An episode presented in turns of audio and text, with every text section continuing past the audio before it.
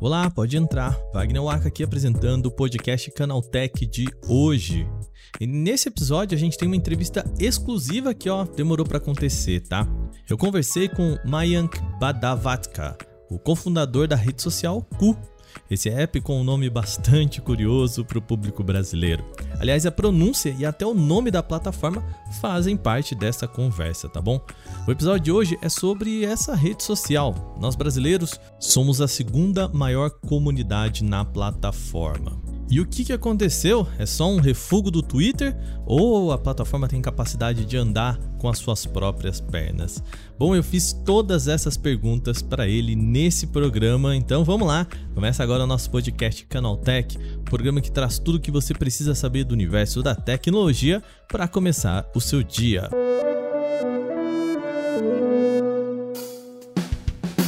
Olá, seja bem-vindo e bem-vinda ao podcast Canaltech, nosso programa diário que atualiza você das discussões mais relevantes do mundo da tecnologia. De terça a sábado, a partir das 7 horas da manhã, a gente tem os acontecimentos tecnológicos aprofundados aí no seu ouvido. Lembrando que de domingo a gente também tem o nosso podcast de entretenimento, o nosso Vale o Play. Esse é um programa especial, é uma entrevista que a gente fez aqui. O, a entrevista foi feita em inglês, então eu peço paciência para vocês porque eu vou ter que fazer o voice over. Dessa vez a gente não teve tempo hábil de passar para outra pessoa fazer, exatamente porque a gente queria soltar rápido uma entrevista em inglês. Isso sempre é bastante trabalhoso, tá bom? Se você curte esse programa, lembre-se, compartilhe com uma amiga ou um amigo que também pode gostar do nosso podcast, tá? Isso ajuda a gente pra caramba. Sem mais então, vamos lá pro nosso bate-papo de hoje.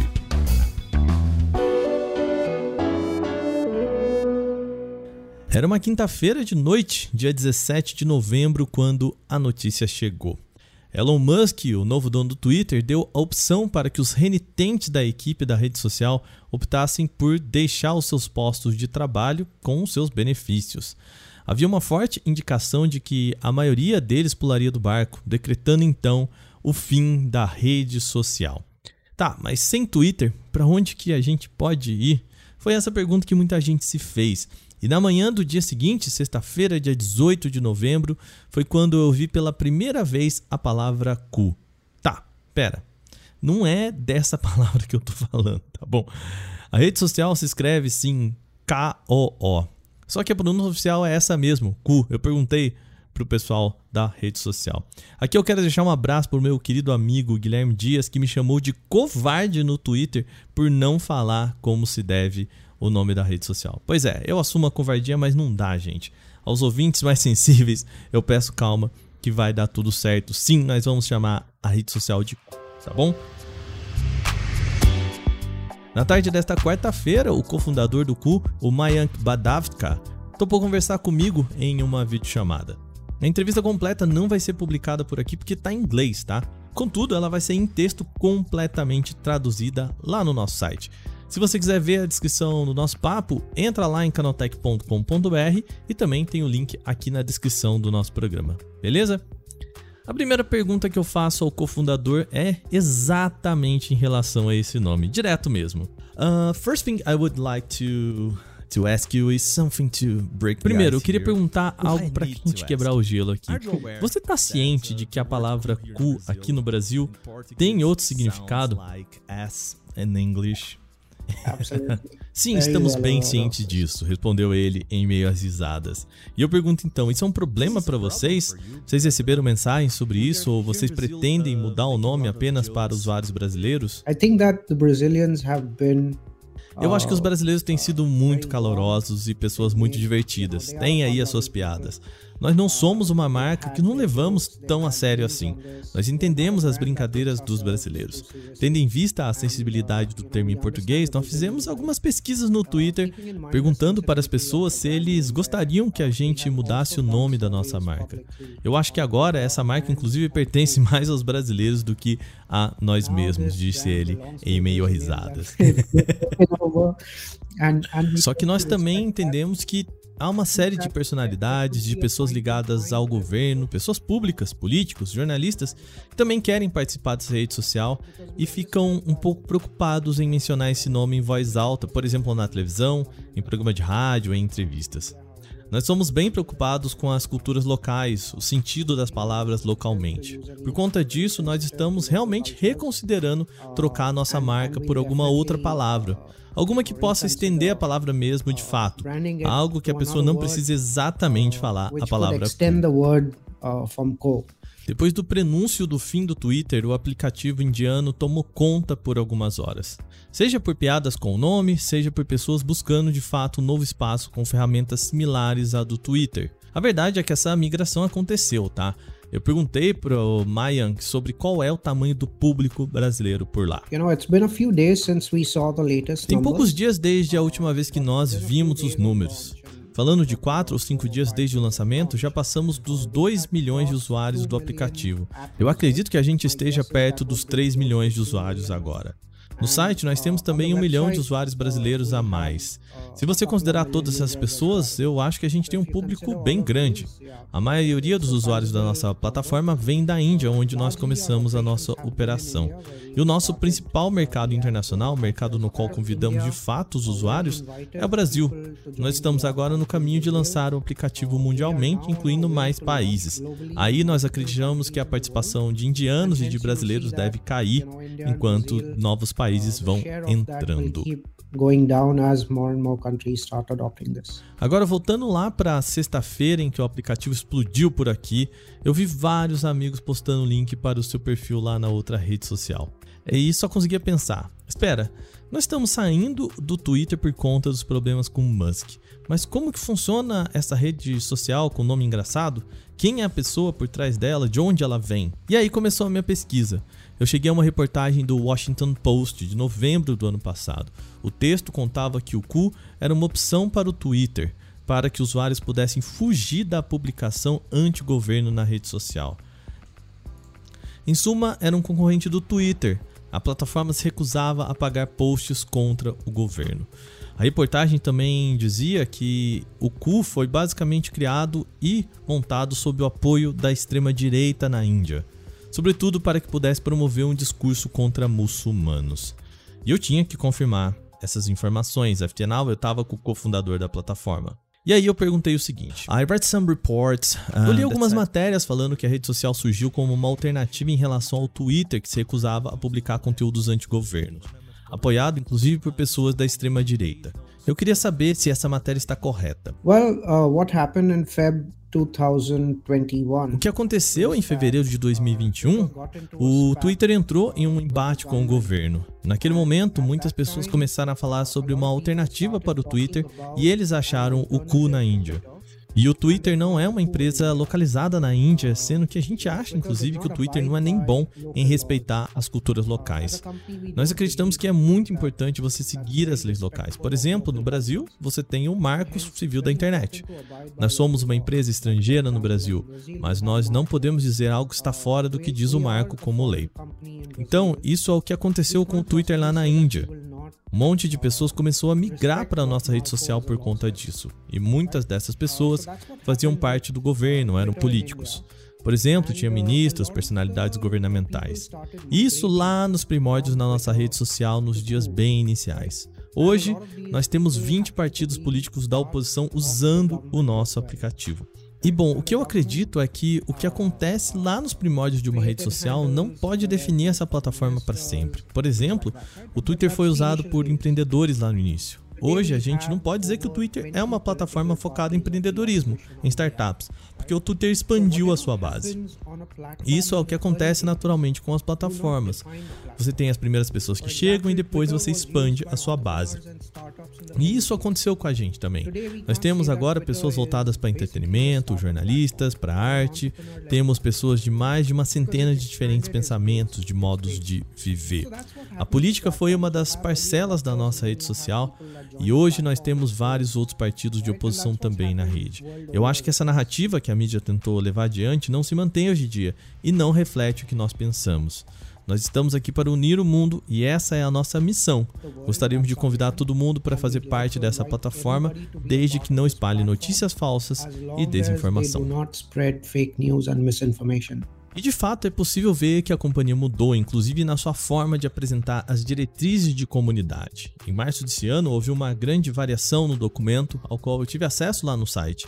E eu perguntei o motivo dessa mudança em março. Our community guidelines are actually Sobre as nossas diretrizes, elas são um ser vivo pulsante. Nenhuma plataforma no dia 1 de criação pode dizer: Ah, essas são as nossas diretrizes, está tudo aqui, nós nunca vamos mudar. E Mayank é claro em dizer que a plataforma não é um espaço de divulgação de discurso de ódio, homofobia, racismo e outros assuntos do gênero. Nós acreditamos que é muito importante prover para essas pessoas um espaço seguro. As pessoas precisam sentir que elas pertencem a esse lugar. Então não há um espaço aqui na rede social para discurso de ódio, para notícias falsas, para qualquer tipo de bullying. E eu acho que bullying é a palavra correta. Como uma plataforma, você precisa criar um balanço entre liberdade de expressão e ser tolerante com qualquer uma dessas coisas. Nós respeitamos a liberdade de expressão. Esta é a primeira coisa que eu sempre falo. Se você tiver uma opinião, eu estou ok com você ter a sua opinião, desde que seja confiável e desde que seja verdadeira. As long as it's truthful. Um dos pontos mais polêmicos da compra do Twitter foi a implementação do selo de verificação pago. Inserido na assinatura do chamado Twitter Blue, o usuário poderia ganhar uma marquinha de verificação sem nem passar por um mecanismo do tipo. A ideia deu tão errado que Musk prorrogou o lançamento por tempo ainda indeterminado. E no cu, como que isso vai funcionar? Foi aqui que eu ganhei uma informação exclusiva. Olha, Wagner, você provavelmente é a primeira pessoa a ouvir isso, tá? Nós estamos lançando um processo de autoverificação. Isso vai permitir que usuários possam provar que eles são humanos. É um método muito simples e elegante, no qual em 30 segundos a pessoa pode ganhar o seu selo verde no perfil provando que ela é uma pessoa de verdade. Isso não prova que a pessoa é aquela pessoa, por exemplo, que você é Wagner Waka. E por que ela não prova? Eu perguntei. Porque ter uma garantia de anonimato é algo importante para a internet. As pessoas precisam do anonimato para garantir a sua segurança. Nós não queremos tirar isso delas. O que queremos garantir é que você comprove que é uma pessoa real. Isso vai permitir que as pessoas não precisem se preocupar com quem tem esse selo verde e sim com quem não tem esse selo verde. E aí eu perguntei para ele, and how does it tá, mas como que esse sistema funciona? Olha, é uma solução muito tecnológica, elegante e bem simples. É um misto de vários sinais. Depende de qual tipo de dispositivo a pessoa está usando também. Nós usamos entre 20 e 25 sinais em um processo bem simples, inclusive usando CAPTCHA. É um recurso desenvolvido por um dos melhores em tecnologia. E é bastante acurado, tá? Demora só 30 segundos para nos dizer se a pessoa é um humano ou é um robô. Eu não acredito que você precise cobrar alguns dólares da pessoa para isso, sabe? É bem simples assim. Sim, o cofundador do cu dá boas risadas falando sobre Musk e o Twitter. Só que nós temos um problema aqui, e eu levanto isso pro fundador. You are just verifying if someone Tá, você tá só verificando se a pessoa é um robô ou não. Ou seja, ou seja, não se eu sou o Wagner de fato. Se uma pessoa tentasse passar por mim usando a minha foto, usando a minha descrição, como que eu posso evitar isso se ela provar ser um ser humano e tiver lá com o selo verde? Se uma pessoa estiver usando as suas informações de forma errada no perfil dela, tudo que você precisa fazer é nos avisar. E perfis como esse vão ser escondidos na nossa busca, o que significa que apenas o perfil real do Wagner vai aparecer. Nós não queremos exigir das pessoas o seu comprovante como uma carteira de identidade, porque isso é algo muito pessoal. Aqui na Índia nós usamos algo nesse sentido, porque o governo já tem um sistema de verificação próprio e exige isso. Por isso nós seguimos esse processo por lá. Se alguns países exigirem esse processo, nós também vamos respeitar e integrar ao nosso aplicativo. Contudo, nem mesmo na Índia nós provamos que o Wagner é de fato Wagner, tá? O que nós queremos novamente é provar que aquela pessoa que está por trás do perfil é uma pessoa real. Um jeito de saber qual é o perfil real é quando essa mesma pessoa anuncia em outras redes sociais que esse é o perfil dela no cu. Esse é o jeito mais fácil de você seguir alguém com toda certeza. That's that's the easiest method to follow. Yes.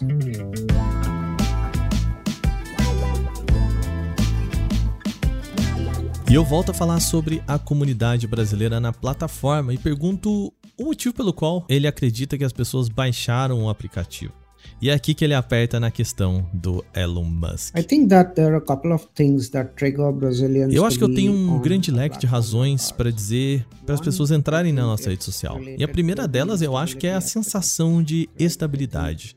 Muitos dos funcionários do Twitter se demitiram. O Elon Musk as forçou a fazer isso. E isso faz o Twitter ser uma plataforma muito instável em termos de tecnologia. Eu acho que muitos brasileiros começaram a buscar uma alternativa por conta disso, sabe? Mas quando você usa o nosso aplicativo, seja só devido à piada relacionada ao nome e que acabou viralizando, mesmo assim eu acho que você expande o seu mundo quando você tenta algo novo. Eu acho que nós temos muitas coisas diferentes do Twitter. Começando pela nossa filosofia. Somos uma plataforma muito inclusiva. Acreditamos que todo mundo pertence à nossa plataforma, que todo mundo é igual, que temos direito a um acesso igual, oportunidades iguais. Pelo contrário, o Twitter é muito excluidor por natureza. Vale lembrar, o Cu teve um aumento repentino de usuários. Como o cofundador mesmo disse, foram 2 milhões de pessoas em apenas 5 dias. E bancar isso não é brincadeira, tá? Atualmente, não é possível nem contratar publicidade para a plataforma aqui no Brasil. Então eu pergunto, como que vocês se pagam? I think right now it's it's a time to uh, capture market share. Bom, eu acho que nesse momento o nosso objetivo é adquirir fatia de mercado. Uma rede social se torna algo muito rentável só em escala e temos um time pequeno por enquanto. Não somos nem perto de ter um grupo como o Twitter, temos apenas 200 pessoas trabalhando. Nós trabalhamos com todos os nossos recursos e atualmente estamos apenas concentrando em conseguir mais, ser mais relevantes e garantir todos os recursos para que os usuários tenham a rede social boa para usar. Nós vamos começar a monetizar quando nós atingirmos uma escala específica. Assim, estamos pensando em algumas várias formas de monetizar que possa também ser valiosa para os usuários, para criadores e para marcas. Nós não acreditamos que valha cobrar usuários de forma alguma. Isso é um posicionamento quase que imutável nosso. O usuário não vai ser cobrado. Anything. E aí eu pergunto, tá, então atualmente de onde vem dinheiro? Vocês têm investidores? Yes, we, we are a funded Sim, nós somos uma organização com investimentos. Recebemos dos melhores investidores do mundo. Bom, e para fechar o nosso papo, eu tinha que tocar no elefante branco na sala. As pessoas foram para o cu como uma alternativa ao Twitter. E daí vinha minha pergunta direta. Uh, do you think that Co's success você acredita que o sucesso do Cu depende do fracasso do Twitter? I think that Ku has built something. Bom, eu acredito que o of- criou algo que é muito valioso para o mundo. Você é um exemplo. Me disse que está publicando em diferentes línguas. Você não pode fazer isso no Twitter. Você pode editar sua publicação a qualquer momento, algo pelo qual você precisa pagar muito caro no Twitter para fazer. Nós somos uma organização muito nova, sabe? Dois anos e meio de existência só. E nós estamos competindo diretamente com uma empresa que está por aí há 16 anos. Mas acho que nós temos algo muito fresco a dizer sobre como as redes sociais precisam ser no mundo moderno. Assim que as pessoas souberem mais sobre nós e sobre o que fazemos, um milhão de pessoas vão querer fazer parte dessa plataforma. Aproveitar essa nova plataforma focada em incluir pessoas, sabe? Eu acho que toda vez que o Twitter cometer algum erro, outros milhões de usuários devem vir para o cu. E essa é a projeção natural da humanidade. Nós só ficamos felizes com o que estamos usando quando a gente começa a usar. Bom, isso foi parte do meu papo com o Mayank, o cofundador da plataforma. Lembrando, a entrevista completa que eu fiz com ele está lá no nosso site, já traduzida para você não perder nada. O link novamente está aqui na descrição deste podcast. Terminado o nosso assunto principal de hoje, vamos para o nosso quadro O Aconteceu Também.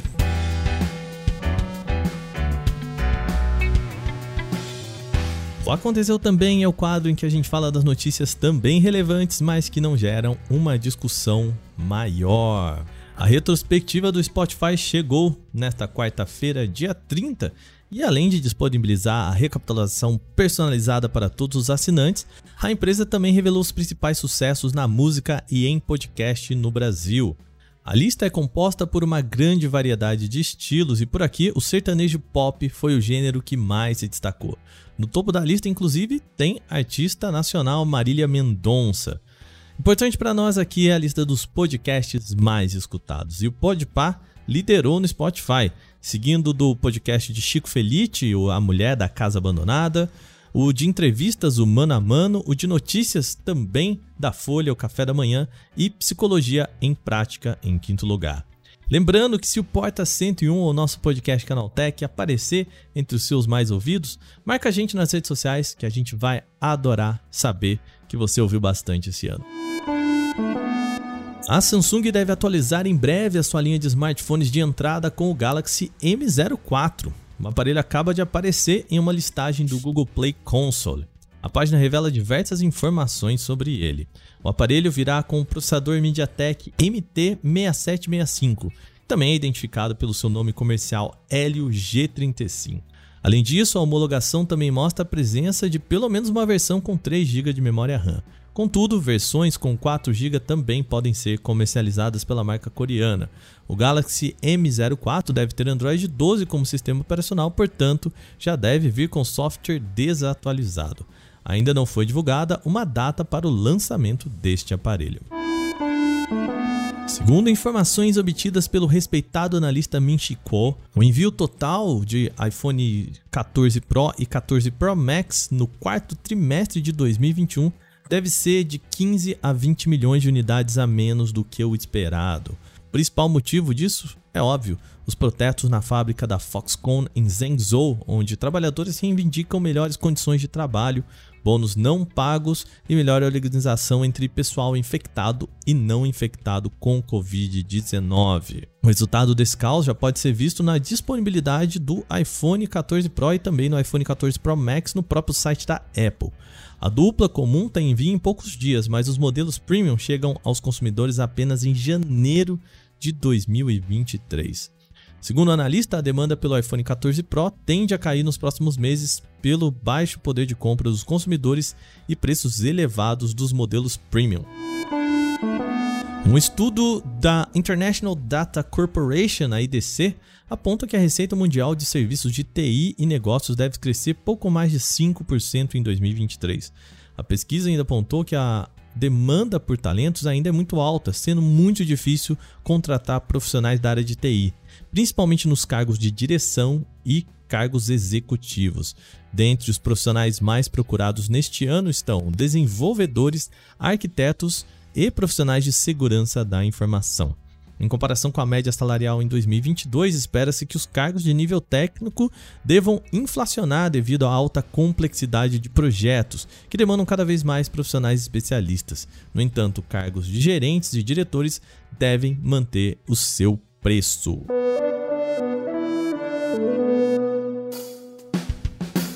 Bom, e com essas notícias, o nosso podcast Canaltech de hoje vai chegando ao fim. Lembre-se de seguir a gente e deixar aquela avaliação em seu agregador de podcast se você utiliza um. A gente publica o nosso programa de terça a sábado, sempre com episódio novo logo de manhã, às 7 horas, para acompanhar o seu café. Esse episódio foi roteirizado, apresentado e editado por mim, Wagner Waka, com a coordenação de Patrícia Gnipper. E o nosso programa também contou com reportagens de Igor Almenara, Victor Carvalho, Vinícius Mosquen e Giovanna Pinhatti. A revisão de áudio é da dupla Gabriel Rime e Mari Capetinga e a trilha sonora é uma criação de Guilherme Zomer. Agora a gente vai ficando por aqui. Amanhã tem mais. Aquele abraço. Tchau, tchau.